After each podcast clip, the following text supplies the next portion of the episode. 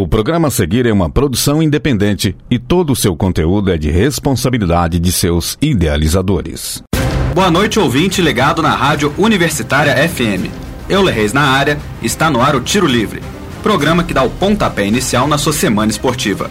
Hoje estou ao lado da Liege Evangelista. Boa noite, Liege. Boa noite, Euler, e a você também, ouvinte da Universitária FM 107,5.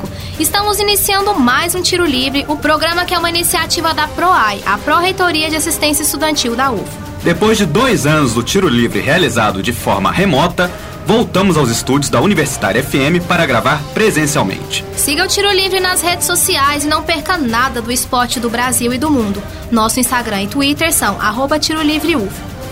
No Tiro Livre de hoje, você confere. Andrei Gobo vem com as novidades do esporte regional com o Praia Clube no futsal e na natação o The Music Beach e o campeão mineiro de karatê. Arthur Martins nos informa sobre os principais jogos no Brasil, com o que está rolando na rodada do Brasileirão, a final do NBB e mais. No tradicional Giro pelo Mundo, Andrei volta com o que aconteceu na Nations League, NBA, Fórmula 1 e muito mais. No Opinativo, Matheus Batista fala sobre a polêmica do pedido de expulsão do Equador da Copa do Mundo feita pelo Chile e o que os tapetões revelam sobre o futebol. No quadro especial dessa semana, Rafael Gobi traz as novidades sobre os esportes com o retorno do CBLOL e de sua torcida. E é claro, antes do apito final, você fica ligado nos serviços da semana. Então continuem sintonizados e sintonizadas, porque o Tiro Livre está no ar. Segunda-feira também é dia de resenha. Porque o esporte não para. Está começando. Tiro Livre. Tiro livre no ar e a gente começa falando sobre o Praia Clube na Liga Nacional de Futsal e no Mundial de Futsal. E no Clube do Praia terminou o torneio de beach tênis, The Music Beach. Também tivemos representantes de Uberlândia vencendo no Mineiro de Karatê. Para falar mais sobre o Praia e os outros destaques esportivos de Uberlândia e região, vamos falar com André Gobo. Destaques de Uberlândia e região. Chega mais, Andrei. Boa noite, Liege. Boa noite, Euler e a todos os ouvintes do Tiro Livre. Vamos para o nosso giro por Uberlândia, começando com Praia Clube na Liga Nacional de Futsal. Infelizmente perdendo para o Jaraguá por 4 a 3 na casa do clube catarinense. O time da casa começou ganhando, com gol de Neto, o único do primeiro tempo. Mas na segunda etapa, os dois times marcaram seis gols, com o Jaraguá abrindo dois de vantagem, o time de Uberlândia conseguindo um gol, mas que foi seguido por mais dois da equipe de Santa Catarina. Mesmo assim, o Praia conseguiu diminuir a vantagem para 4 a 3. O Praia Clube fica na nona colocação, com 16 pontos, e fará o próximo jogo contra o Açoeva, no sábado, 5h15 da tarde, aqui em Uberlândia. Continuando com o tema do Praia Clube, mas agora na natação, Oito atletas do Praia Clube foram para Portugal junto da delegação brasileira para disputar o Mundial de Natação Paralímpica, com duas conquistas de medalhas para os atletas do Praia. O Samuel Oliveira conquistando a prata nos 50 metros livres, na categoria S5, e o Gabriel Bandeira conquistando ouro e recorde nos 200 metros livres na categoria S14. O torneio acontece até o dia 18 de junho, então estaremos no aguardo para ver se temos mais conquistas e medalhas para o Brasil e para os atletas da nossa região. Ainda falando do Praia Clube, mas agora falando do clube em si. Aconteceu lá, na última semana, a segunda edição do torneio de beach tennis Music Beach e uma etapa do Mundial de Beach Tennis. No Music Beach, os campeões da categoria foi André Baran, primeiro no ranking brasileiro, e Nikita Burmakin, primeiro no ranking mundial enquanto na etapa feminina as campeãs foram as italianas Nicole Nobile e Sofia Simati. Saindo um pouco do Praia Clube e indo para Uberaba, na última semana, no dia 10, o Estádio Municipal Engenheiro João Guido, mais conhecido como Uberabão, completou 50 anos de história, com muitas conquistas, emoções acontecendo naquele estádio que se tornou o ícone da cidade. Mas, infelizmente, a comemoração não pode ser maior, por conta do Uberaba ter caído para a segunda divisão do Campeonato Mineiro, depois de perder para o Ipatinga por 1 a 0 em casa, com um gol dramático nos acréscimos do segundo tempo e se mantendo em último lugar. Para fechar, o atleta de Uberlândia Matheus Costa conquistou o Campeonato Mineiro de Karatê e representará nacionalmente o estado no Campeonato Brasileiro. Parabéns, Matheus. Fico por aqui, Liege Euler. Obrigado, Andrei. Agora, Liege, vamos saber o que aconteceu nesse final de semana no Brasileirão? Vamos lá. Para saber sobre o que aconteceu nos estádios de futebol e mais sobre os esportes nacionais, chamamos o Arthur Martins. Destaques Nacionais. Chega mais, Arthur. Obrigado pela recepção, queridos. Boa noite, ouvintes e colegas de tiro. Vamos lá falar sobre a 11 rodada do Brasileirão, a histórica final da Copa América de Basquete Masculino Sub-18 e, por fim, sobre o jogo 4 da final do NBB. Neste fim de semana, 18 das 20 equipes da Série A do Brasileiro entraram em campo. A começar pelos mineiros, o Atlético recebeu no Mineirão o Santos e empatou. Logo aos seis minutos, o jovem atacante Savinho abriu o placar com assistência de Keno. Algumas das principais estatísticas, como posse de bola e finalizações, foram lideradas pelo Galo no primeiro tempo, mas terminou por 1 a 0. No segundo tempo, o lateral esquerdo santista Lucas Pires foi expulso após análise da arbitragem de vídeo, mas mesmo com um a menos, o time de Fabian Bustos conseguiu o um empate no fim da partida. O zagueiro Eduardo Bauerman, ex-atleta do América, sofreu pênalti, também marcado com o apoio do VAR. Juan bateu a penalidade e empatou a partida aos 84 minutos. O empate levou o Galo aos 17 pontos e agora ocupa a sexta colocação. Na próxima rodada vai até Fortaleza enfrentar o Ceará. O jogo está marcado para quarta-feira às 19 horas. Já o Santos joga amanhã em Caxias do Sul contra o Juventude. O outro mineiro na elite do futebol é o América, que ontem perdeu para o São Paulo no Morumbi. O único gol da partida foi marcado por Patrick, que começou na reserva tricolor, mas ainda na primeira etapa entrou no lugar de Luan, que saiu lesionado. Com a derrota, Coelhão permaneceu com seus 14 pontos e está na nona colocação, empatado em pontuação com Fluminense, Santos, Bragantino, Ceará e Goiás. Já o São Paulo subiu para o terceiro lugar após três empates seguidos. Ainda no sábado, o Corinthians bateu o Juventude por 2 a 0 em casa. Os gols foram marcados por Adson e Mantuan, dois garotos formados na base do timão. No Maracanã, o Fluminense recebeu o Atlético Goianiense e perdeu por 2 a 0. A vitória distanciou a equipe goiana da zona de rebaixamento, já que além dos três pontos, o Flamengo perdeu para o Internacional no Sul na estreia do novo técnico Dorival Júnior.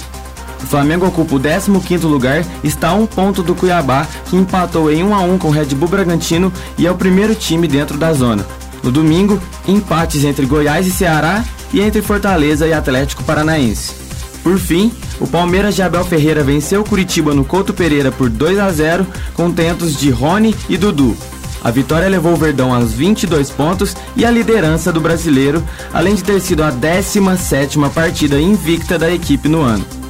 Para completar a rodada, estão jogando neste momento Botafogo e Havaí.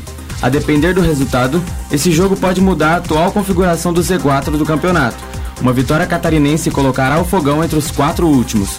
Mas não vá assistir o jogo, fique aqui no tiro livre. Falamos agora de quatro últimos, bora falar de quatro primeiros, mas no mundo do basquete de base. A seleção brasileira sub-18 conseguiu um feito histórico nesta última semana ao classificar para a semifinal da America Championship, a Copa América de Basquete. A classificação garantiu nossa vaga para a Copa do Mundo Sub-19, que será realizada no ano que vem. O melhor disso tudo é que não parou por aí, porque chegamos também à final. O Brasil estreou segunda-feira passada na competição contra a Argentina e venceu por 60 a 55. Na terça, bateu os donos da casa, o México, por 75 a 57. Para fechar a fase de grupos, enfrentou o Canadá na quarta e perdeu por 70 a 68. Diferença insuficiente para tirar a liderança brasileira. Nas quartas de final, a seleção enfrentou a República Dominicana e venceu com certa tranquilidade por 66 a 52. Classificada para a semi, a equipe voltou a enfrentar os canadenses e numa partida épica veio a revanche. Reinan e companhia brilharam e conseguiram reverter 20 pontos no placar e fechar o jogo por 78 a 77. Um ponto colocou o Brasil na final do torneio, o que não acontecia desde 2012. Nessa e naquela ocasião, o adversário foi os Estados Unidos e perdemos as duas vezes. Ontem foi 102 a 60 para a fortíssima seleção estadunidense. Apesar da derrota, o objetivo foi cumprido e a história foi escrita e decorada com uma medalha de prata. Os Estados Unidos chegou ao sexto título seguido e confirmou seu favoritismo. Nossos principais destaques na competição foram Reinan Camilo e Edu Klafke. Reinan entrou para o quinteto ideal da competição e terminou como quarto jogador com mais pontos no torneio, e uma apresentação monumental contra o Canadá na fase de grupos, com 28 pontos e 22 na semifinal. Edu foi nosso atleta com maior eficiência e segunda maior média de pontos, com 13,5 por partida. Os dois garotos atuam pelo SESI Franca Basquete e enquanto defendiam o país no México, foram campeões do NBB com a equipe principal, sem mesmo entrar em quadra. Na quinta-feira, dia 9, rolou o jogo 4 da final do Novo Basquete Brasil entre SESI Franca Basquete e Flamengo. A série estava 2 a 1 para a equipe paulista, que venceu o jogo 1 em casa, o jogo 2 no Rio e perdeu o terceiro também na casa do Flamengo. O jogo 4 foi realizado no Pedrocão, Casa do Franca, de acordo com o regulamento que previa três jogos sob o comando do melhor time da fase regular. O SESI começou avassalador e fechou o primeiro período com 28 a 8, uma vantagem de 20 pontos que foi essencial para a conquista do título.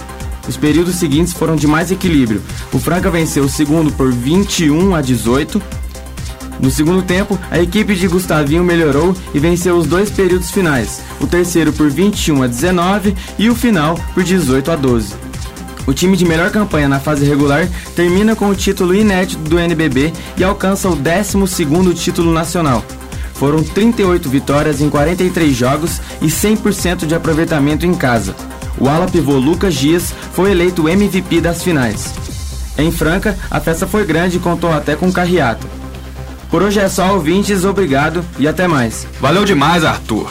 Liege, simbora para o nosso tradicional giro pelo mundo com NBA, a Nations League e a Fórmula 1 e muito mais. Bora lá, Euler. E para falar do que aconteceu no esporte internacional, chamamos de volta o Andrei Gobo. Destaques internacionais. O que aconteceu pelo mundo, Andrei? Muito boa noite, novamente, amigos e ouvintes da Rádio Universitária. É um prazer imenso estar aqui para falar do melhor do esporte internacional. A última semana foi muito movimentada, então, sem mais delongas, vamos começar falando da final da NBA entre Boston Celtics e Golden State Warriors, que está pegando fogo. Antes do jogo de quarta-feira, a série melhor de 7 estava empatada em 1 a 1. Agora, em Boston, o time da casa venceu mais uma, dessa vez por 116 a 100. Os jovens James Brown e Jason Tatum comandaram o ataque do Boston, marcando, respectivamente, 27 e 26 pontos, enquanto as estrelas do Warriors Stephen Curry e Klay Thompson marcaram 31 e 25 pontos. Com 47 rebotes contra 31 do Golden State, os Celtics mostraram que estão muito preparados para levar o título que não levaram desde 2008 para casa. Por outro lado, o time de São Francisco não deixou por menos empatou novamente a série ao vencer o jogo 4, que aconteceu na sexta-feira por 107 a 97, com destaque absoluto para Curry e seus 43 pontos marcados e seus 10 rebotes. O próximo jogo acontece logo mais, às 10 horas da noite, em São Francisco, casa da Golden State, que tem a oportunidade de ficar na frente da série pela primeira vez. Então confere lá, logo depois do programa. Indo para o vôlei, a seleção masculina estreou na Liga das Nações quarta-feira, em Brasília, com vitória contra a Austrália por 3 sets a 0 e sem sustos. Já no dia seguinte, o Brasil seguiu vencendo novamente, dessa vez o recente time da Eslovênia por 3 sets a 1. Após duas vitórias, vieram duas derrotas que custaram a liderança do ranking mundial para o Brasil, que agora está 15 pontos atrás da Polônia. Vale ressaltar que, com esse formato, o ranking é atualizado jogo após jogo.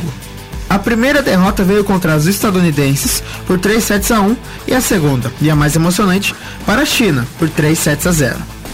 O destaque brasileiro até aqui é o Aposto Alan, que seguiu mostrando serviço mesmo nas derrotas. Peça importante para o time, Alan é o maior pontuador geral da Liga das Nações, com 78 pontos. O time tem mostrado dificuldade de se adaptar desde o início do período pré-olímpico. O próximo desafio acontece agora na Bulgária, no dia 22, contra ninguém mais, ninguém menos que a sua rival de ranking, Polônia. Seguiremos na torcida pelo Brasil. Seguindo nosso giro pelo mundo, vamos para o Azerbaijão, mais especificamente para a cidade de Baku, onde aconteceu o sétimo grande prêmio de Fórmula 1 dessa temporada. O GP de Baku, que aconteceu no último final de semana, teve início apenas em 2016, mas já se tornou um dos favoritos dos fãs do automobilismo. Vocês devem estar se perguntando por que disso. Então eu te conto. Apesar de ser recente, nenhum piloto conseguiu duas vitórias na pista. Ou seja, é muito imprevisível dizer, pelo histórico, quem eram os favoritos. Numa pista muito técnica, com a maior reta do campeonato e curvas de 90 graus, a Red Bull veio forte com os dois pilotos, mostrando que o carro é o melhor do grid, deixando as duas Ferraris para trás que, por problemas no carro, abandonaram a corrida. Max Verstappen, atual campeão mundial, subiu em primeiro no pódio, seguido do seu companheiro de equipe, Sérgio Pérez, que também fez uma ótima corrida. E em terceiro, George Russell, da Mercedes, que tem sido o piloto mais regular da temporada, terminando todas as corridas acima da quinta colocação. Para saber muito mais sobre a corrida, não deixe de conferir nosso podcast Bandeira Xadez, que sai nos próximos dias no nosso Spotify. E para finalizar, vamos falar da terceira rodada da UEFA Nations League que aconteceu nos últimos dias. No grupo 1, a líder Dinamarca perdeu por 1 a 0 da equipe da Croácia, enquanto a França, última colocada do ponto, com apenas dois pontinhos, empatou em 1 a 1 contra a Áustria com gol de Mbappé. No grupo 2, Portugal venceu a Tchequia por 2 a 0 e a Espanha venceu a Suíça por 1 a 0. Nessa situação, o time de Cristiano Ronaldo está a um ponto da frente dos espanhóis, que tem seis pontos. No grupo 3, também conhecido como Grupo da Morte, teve dois jogos sem muitas emoções e que não mexeram na classificação. A líder Itália ficou no 0 a 0 contra a Inglaterra, última colocada do grupo, já a Hungria empatou no jogo contra a Alemanha em 1 a 1. No último grupo, mais dois empates. Holanda, que vinha de duas vitórias, empatou com a Polônia, enquanto os galeses, que recentemente conseguiram a vaga para a Copa, ficaram no 1 contra os belgas. Porém, segue na lanterna. Depois desse tanto de informação, volto para vocês. Obrigado, Andrei. Além de tudo, também antenado sobre o que acontece nesse nosso mundo. Ouvintes, na última semana tivemos uma polêmica nas eliminatórias. A Federação Chilena acusou o Equador de ter um jogador no seu plantel que não tem a nacionalidade equatoriana. Assim, os chilenos visavam desclassificar o Equador e ficar com a vaga para a Copa do Catar. O caso teve vai e vem com essa questão, mas a FIFA fechou o caso com a sentença do Equador não ter nenhuma irregularidade. Mesmo com o fim do processo, toda a polêmica de classificação por métodos jurídicos ou tapetões voltou.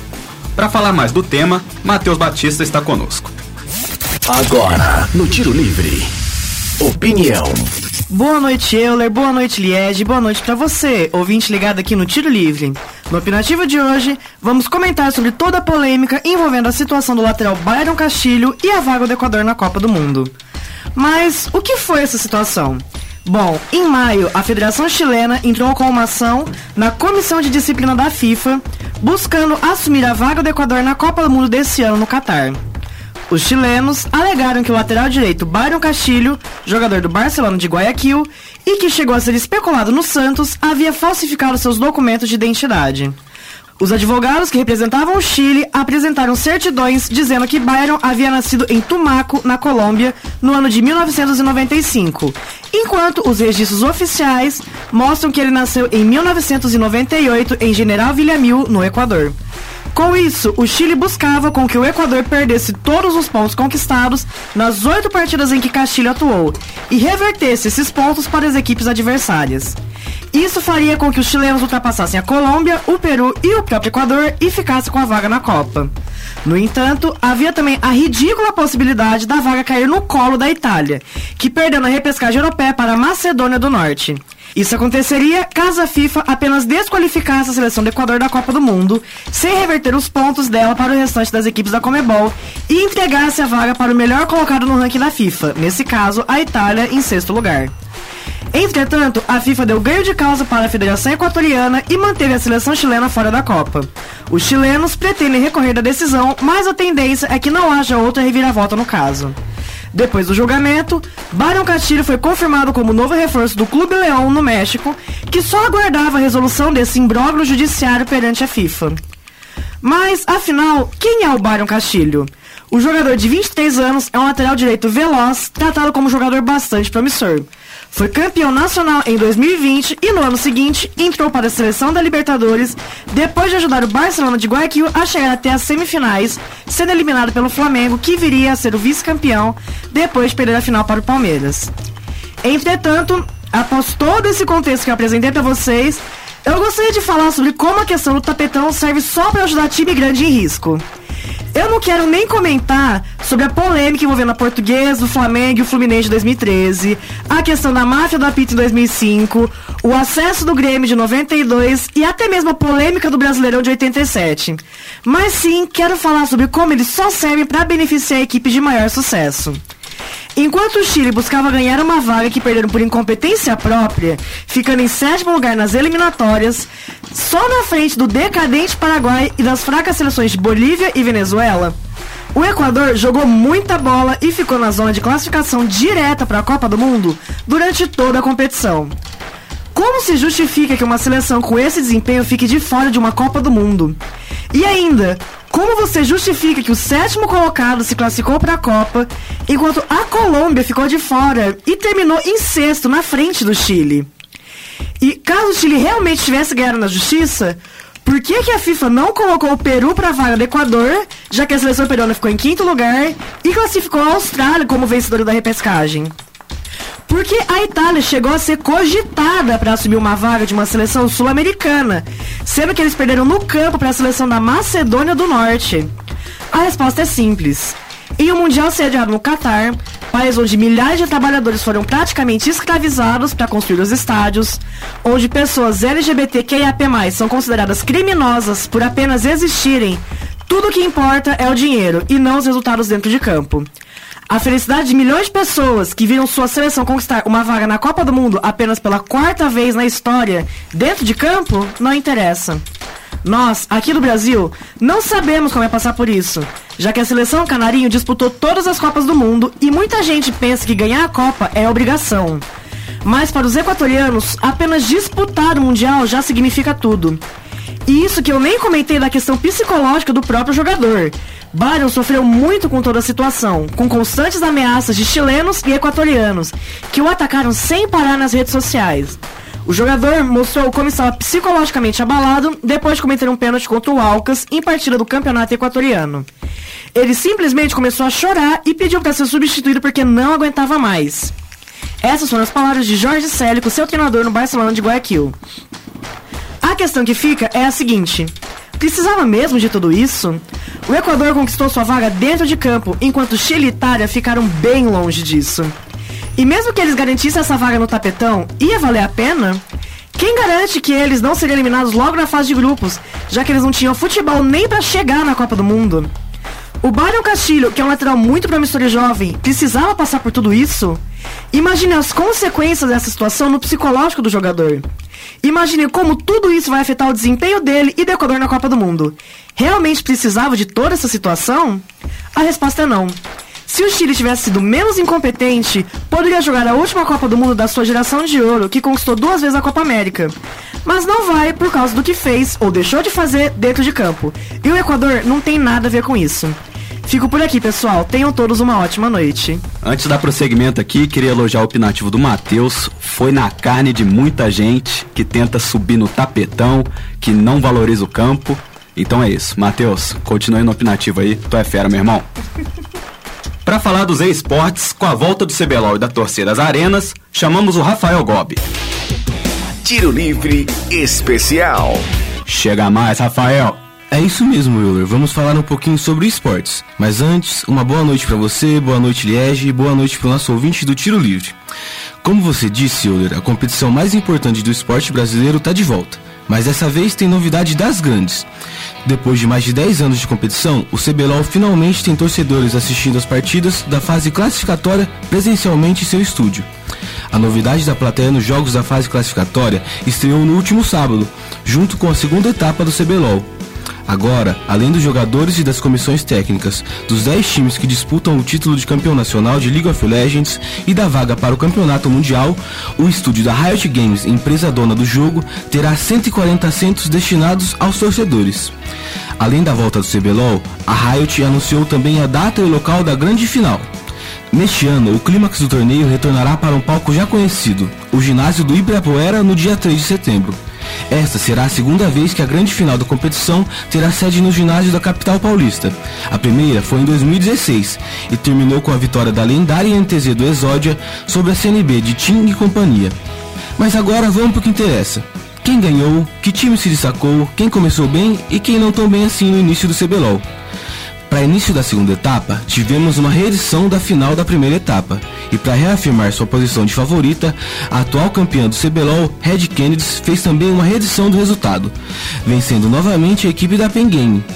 Já no segundo confronto do sábado, a desacreditada NTZ, que conta novamente com a lendária botlane de Micão e Joxer, surpreendeu e atropelou a equipe goiana da Resga. Logo após, na terceira partida da rodada, o time da Liberty estreou bem e venceu sem muitas dificuldades os mineiros da Miners. Logo após, foi a vez de outra grande favorita estrear, a Fúria, que embora tenha começado o campeonato desfalcada pelo seu Jungler Ranger, que testou positivo para a Covid-19, venceu os ninjas acabando o confronto mais rápido da tarde, antes mesmo dos 25 minutos. Para fechar a primeira rodada do sábado, o Clássico dos Milhões chegou quebrando recordes.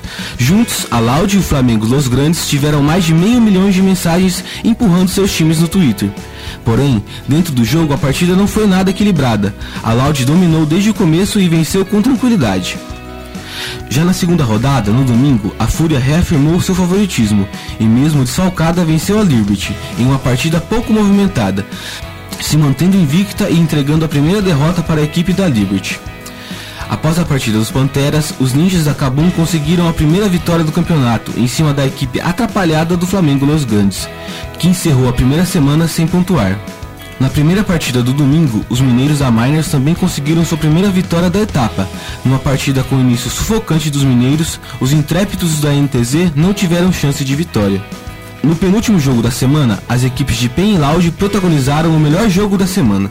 Numa partida eletrizante, com resultado aberto até o último lance, os tradicionais silenciaram o time da Loud e saíram do zero no torneio.